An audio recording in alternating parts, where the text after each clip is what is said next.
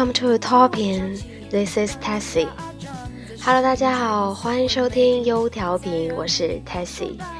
那今天呢，哎呦，最近有一点感冒，所以如果呃大家觉得我今天的声音特别有魅力呢，可能是因为真的是鼻音太重了。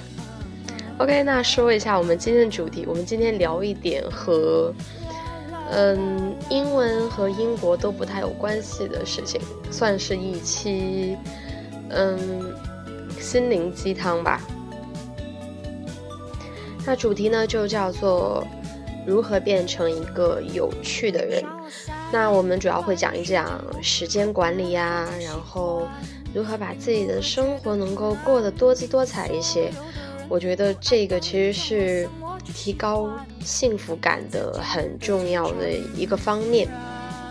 OK，那我们首先来聊聊，那什么样的人是有趣的人？我觉得可能最近这个话题之前一直都非常火，在微博上呀，然后还有朋友圈的各各种文章里都说，嗯、要变成一个有趣的人啊，找男朋友要找一个有趣的人，对不对？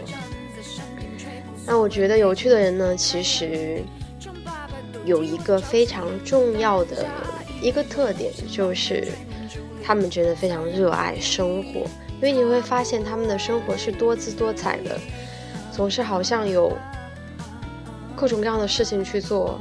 那为什么我的生活就只有上班、下班、睡觉呢？对不对？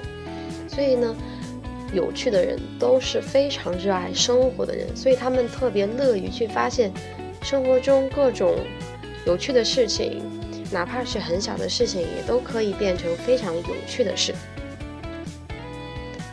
OK，那我觉得其实，嗯，有趣应该算是一个人的综合实力的象征。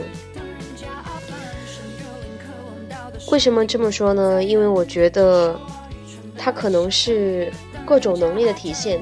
一种是，比如说会发现生活中很微小的、很美好的事情，然后呢，他可能学习能力也很强，然后也很有勇气去做一些非常想去做的事情，而且能力很强，因为他可以把这些事情做的，嗯，有滋有味、多姿多彩。所以我觉得应该是综合实力的象征。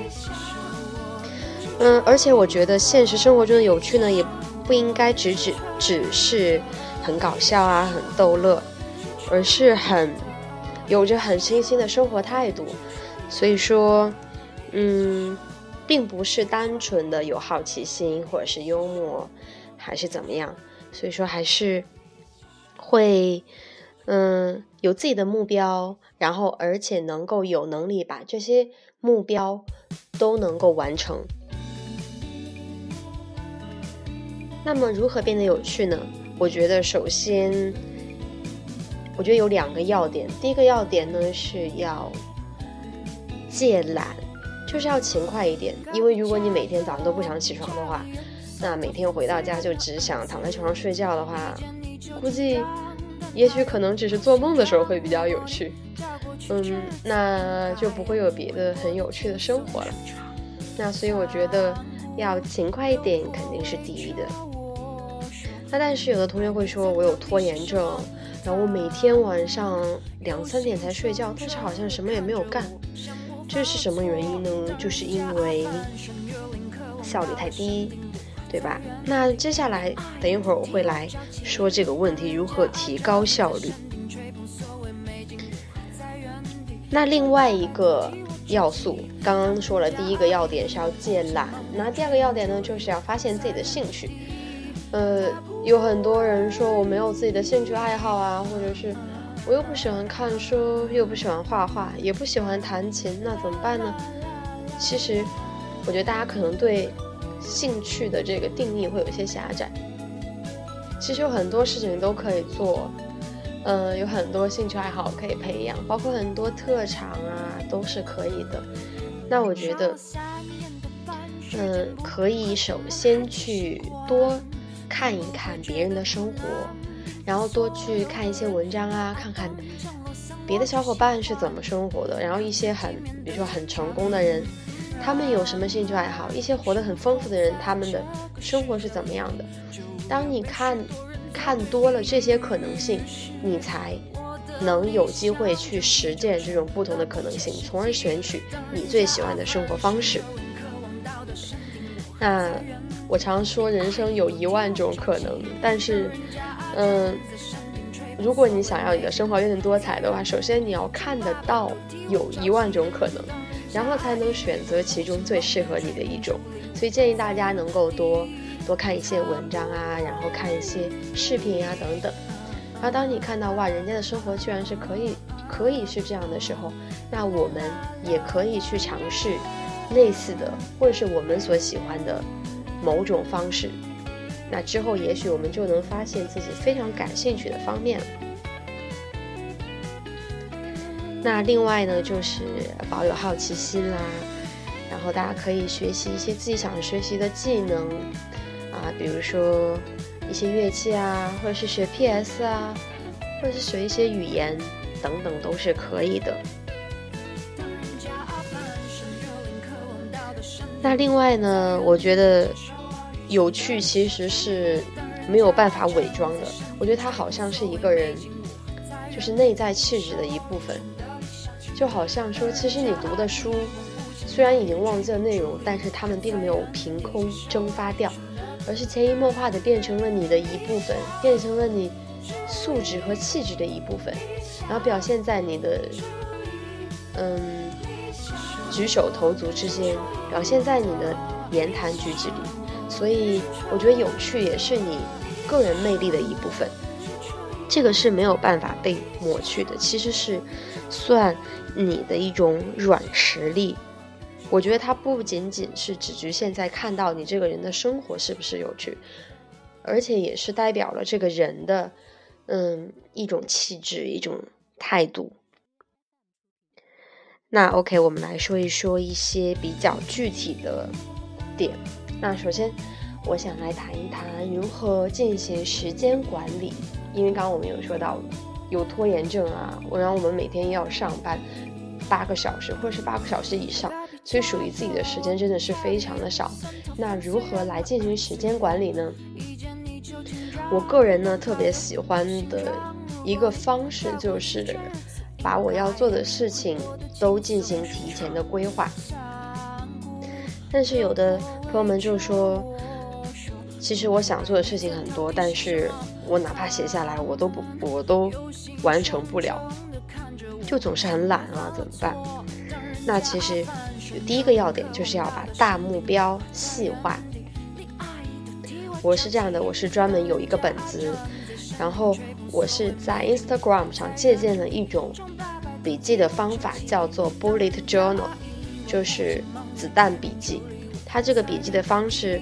和普通的手账是不同的，手账就是大家看到有很多画呀，然后他们做的很漂亮，但是我觉得有一点浪费时间，所以我就用了这种 bullet journal 来做我的呃代办事项的一个规划，就是 to do list，就是要做的事情。那每个月呢？首先会有一张是写月的目标，这个月我要做哪些事情，要完成哪些目标。然后在每周的时候，我也会有一页是周目标。那这个周目标其实我就是把总的月目标拆分到每个周里面。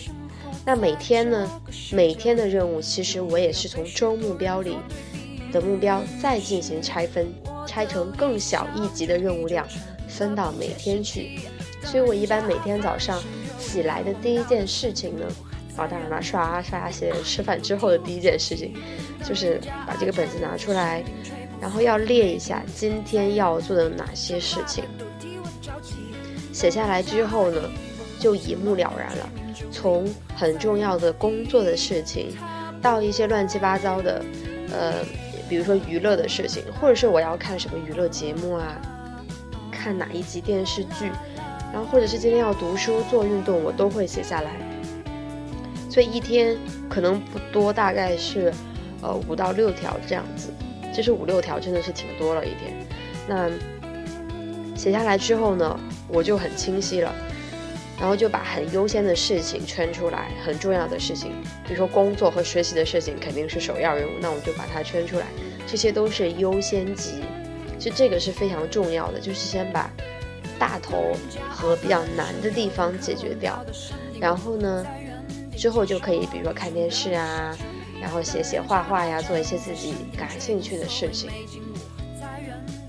我觉得这个办法其实是非常管用的。因为当你把它记到本子上的时候，其实是有一种仪式感在里面的。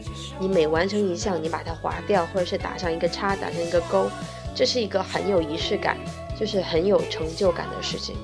所以我觉得这个方式非常的不错，而且很便于你每天、每周甚至是每月的回顾。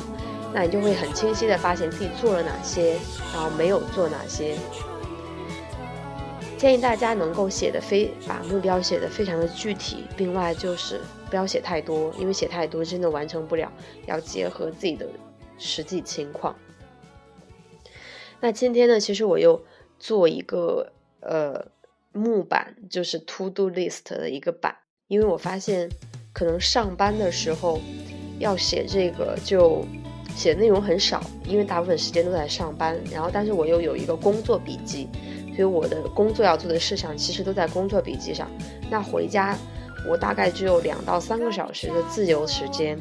那这个时候，我其实就只有很少的事项要做。那所以我做了一个 to do list 的一个板，就摆在我的桌子上。然后我就用便利贴写上事项之后粘在上面。我完成一个就撕下一张，完成一个就撕下一张。然后这样每天也非常容易看。然后我的 body journal 呢，就只供周末和每周的那个计划用，然后还有就是打卡，然后会有一些每天要做的事项，比如说运动啊和读书是每天要做的，我就会有一个每周的打卡。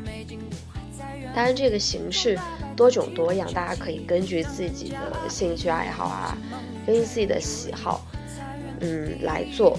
那大家也可以多参考一些。呃，非常就是有典型、有代表性的，做的非常好的这些呃范例，按照他们来做。网上有很多，有很多手账啊、时间管理的这些微博，嗯，微博博主啊，还有一些呃社交网络上都会有有很多这样的达人，大家可以多看一看他们是如何做的。其实这个。嗯，是一个非常简便的过程，就是不用做太花哨，以实用和高效为主。那另外一个方法呢，就是 Time Tracker。Time Tracker 是时间追踪。我之前有用过相关的嗯 App 在手机上，但是我觉得这个非常不实用，因为其实你本身就已经花了大量的时间在这个 APP 上，因为你要记录，比如说我。我十二点到一点我在吃午饭，一点到两点我在睡午觉，而且你很容易漏掉其中的时间段，所以我后来就改用在本子上记。我是非常简单，我画一个圆，然后两个小时是一块。之后呢，我干什么就会就是像画一个饼状图一样，把它们都表现出来。比如说，我四点钟到六点钟这段时间我在做 PPT。那这段时间我就打阴影画一个斜杠 PPT。我晚上十二点到第二天早上六点我在睡觉，那这一大块我就把它画出来再睡觉。这样的话，你每天的时间分布看得非常清楚，而且在写在本子上是不占用时间的，因为你只需要打个阴影画一个箭头，我觉得五秒钟应该就够了，而且非常方便回顾。所以，呃，这个方法我用了很长一段时间。嗯，那另外呢，呃，大家可能会如果比较偏向于用电子版的话，有很多的这个呃手机 APP 和电脑的客户端都是可以用的。在这里，我可以向大家推荐几个，比如说滴答清单、然后还有一个 To Do，呃，还有还有一个日事清，以及奇妙清单。我觉得这几个都是我用起来非常不错的，呃，因为我就是很非常喜欢在 App Store 里面去找各种各样的 App 下载来试用，所以刚刚几个是我用起来是我觉得在呃 To Do List 的方面是做的非常优秀的几个 App。那我还可以给大家推荐一个，就是番茄工作法。嗯，我原来用了一个软件，是叫番茄土豆，这个就是像番茄时钟一样，以二十五分钟为单位，还是二十分钟？哎呀，我已经忘记了。嗯，然后你就开始工作的时候呢，你就定上表，然后它每隔二十五分钟就会时间停止，你在这中间是不能够。看手机啊，或者是干嘛的，嗯，然后时间到了之后，你会有五五分钟的休息时间。那这五分钟你就可以，呃，去厕所呀、喝茶呀等等，其实是非常提高效率的。我觉得这个是在，就是在我厌学的时候是特别管用的一个方法，因为，呃，其实二十五分钟的时间不长，然后它这个设置的时间是，呃，就是有科学依据的。因为是最佳的集中注意力的时间，特别是当我需要全身心集中精力，需要我学习的时候，但是我又学不进去，所以我就用这个方法来让自己分段的来学习，就是二十五分钟、二十五分钟为单位来进行学习，我觉得效率都是非常高的。嗯，那除此以外呢，还有一个应用叫做 Forest，就是。森林种树，大家可能，嗯，有很多人用过，我觉得这个也很好用。这个和番茄土豆有，呃，很相似的地方，它就是二十五分钟种一棵树。嗯，然后比如说，如果一天你有八个时间段都在认真学习的话，你就可以种八棵树，是这样。呃，但是现在我不用了，因为在这个，呃，苹果的应用商店里面，它是要有，它是收费的。就并不是免费的，所以我就弃了。但是其实这个是非常不错的，嗯，sorry，嗯，那另外呢，我还可以向大家推荐一些，就是有一些 A P P 它是专注于白噪声的，呃，白噪声呢就是一些很自然的杂音，比如说呃森林的声音啊，风吹的声音，下雨的声音，或者是咖啡店里的声音等等。因为有些人可能在非常安静的状况下是无法工作的，他们可能需要一些些外界非常自然的声音才可以进入学习状态。那这个时候大家就可以用白噪声的这些 app 来放一些呃音乐。那这个其实我觉得很有助于睡眠，因为有一段时间我失眠的时候，我就听下雨的声音，然后它也可以定时，我就会听十五分钟下雨的声音，而且它很智能，就是你可以调。雨点的快慢啊，声音大小，还有雷声，呃，雷声的大小、间隔都是可以调的，嗯，所以我觉得还是还挺有效果的。如果有兴趣的朋友可以下载尝试一下。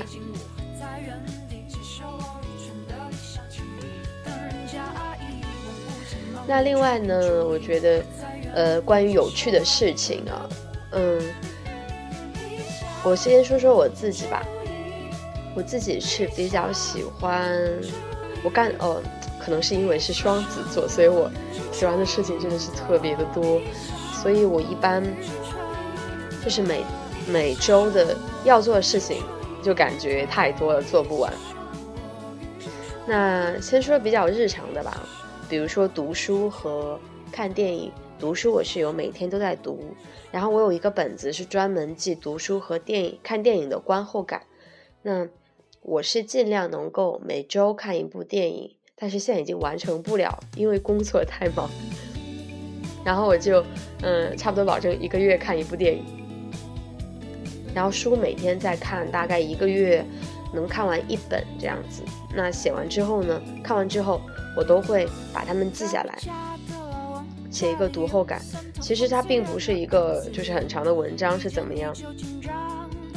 我就是把它画的有，呃，有布局的分布，比如说题目什么，作者是什么，呃，导演是谁，然后一些摘抄的句子，然后一些想法，然后评个分，然后你是什么时间看的，这本书第一次出版是什么时候，大概就是这几项，然后就是占一页纸，所以你写的内容其实不多，然后但是我现在已经写了很多。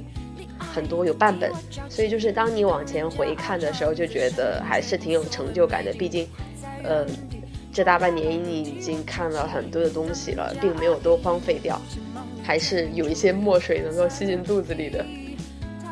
我觉得还是不错的。嗯，其实记下来真的是一个很有仪式感的事情。当你又完成了一本书，你心里会觉得。很有成就感，你觉得哇，我又看了一本书，就哪怕很多东西你忘记了，但是其实它真的已经成了你的一部分，我觉得还是挺好的，都这些都是很小的很开心的事情。那另外呢，嗯，我也会就是呃，在有空的时候，我也会上一些课，就是网络的课程。比如说在 MOOC 或者是 c o s e r a 上面，我都会看一些自己感兴趣的课，但这个看的频率可能比较低。比如说一周我只看一次，因为它更新的频率一般也是一周一次，但它一周的内容一般非常多，我都会分成两周甚至是三周去看。那其实充电是非常重要的一件事情，因为。因为你在一周的工作当中，你一直不断的在把自己的能量输出输出，那如果你不去学习的话，很快整个人就枯竭了，你就会觉得没有思路，就不开心啊，怎么样？所以要学习真的是很重要的。其实学习并不是一个很难的事情，因为你要找到一个切入点，就是你非常感兴趣的东西。我一般就会选一些自己很感兴趣的课程，和你的工作相关也好，不相关也好，我觉得都无所谓。你就可以选你感兴趣，甚至他有些课程是教，是讲，呃，比如 social media，就是社交网络啊，然后还有讲什么心理学呀，很多，就是大家就可以挑自己感兴趣的方面来学习，或者是学习一些技能，啊，弹弹吉他呀等等，都是挺好的。我觉得可以一周一次吧，一周一到两次这样子。就如果你每天的话，其实真的是很难坚持下来。所以，我一般是会定一周一两次，这样很容易实现。然后想想自己学了那么多，也会很开心。OK，那今天好像说的有点多了，呃，最后给大家推荐两个，就是先推荐一个公众号吧，嗯，这公众号叫行动派 Dream List。就是在这个公众号上，他会有推荐很多，呃，时间管理达人的一些文章，就是教他们怎么进行时间管理呀，然后，嗯，一些呃小技巧呀，然后都是一些非常有趣的文章，我觉得还是挺不错的，就是偶尔打打鸡血是挺好的。另外就是还想给大家推荐。呃，印象笔记，我觉得印象笔记真的是挺不错的，我一直都在用。然后这个，嗯，它其实就是一个笔记的一个 app，呃，但是其实如果你一旦开始用的话，你当把它把所有的信息都进行归类，然后你的所有的 to do 其实也都可以写在里面。我觉得这个本身就是一个慢慢变依赖的一个过程。然后我就是从之前刚开始用什么都没有，到现在重度依赖。呃，其实它就是有在督促你不断的学习，不断的吸收新的知识。然后我把我的工作的一些笔记啊，学习的笔记，包括很多日常的，比如说我拍照的、做饭的食谱，然后各种自己的想法什么的都可以放进里面。所以我觉得。你就是当我现在打开我的这个印象笔记，就发现有那么多的笔记本，然后我我收集了这么多的信息，我就还觉得蛮有成就感，而且我会不断的再去看这些东西。其实生活中还是有非常多可能的，那希望大家都能够找到自己有趣的生活方式吧。我觉得，OK，那今天的我们的背景音乐呢是阿死新出的歌，叫做《我愚蠢的理想主义》。其实我我很喜欢阿瑟这一批的独立音乐人，我觉得都非常有态度。然后那他他这个是第二张个人专辑《我愚蠢的理想主义》，嗯，我觉得真的还挺不错的，里面有。和林宥嘉合作的一些歌都很好听，那这首呢就是他的主打歌曲，同名歌曲叫做《我愚蠢的理想主义》。其实理想主义并不是很空洞的一个词，我觉得我自己就挺理想主义的。但是这是一件好事，只要我们脚踏实实地的去做，这些理想主义也都会实现，也并不愚蠢。我觉得有的时候可能我们的生活并没有那么浪漫，没有诗也没有远方，可能更多的都是一些非常琐碎的、真实的、鸡毛蒜皮的小事。有的时候可能有很多糟心事、烦心事，但是我觉得还是有很多非常美好的事情值得我们去坚守。我们并不能因为一些不开心的事就否认了我们生活是非常开心的。所以，我们还是要勇于探索生活中的各种有趣的可能性，撕掉一些标签，然后也就是不要特别的挣扎，然后不要常常的对抗。虽然生活有时候很艰难啊，但是我觉得心中总是还是要有一点非常美好的事情，就是有一点理想主义总是好的。OK，那今天的节目就到这里吧。Have a good night. Bye.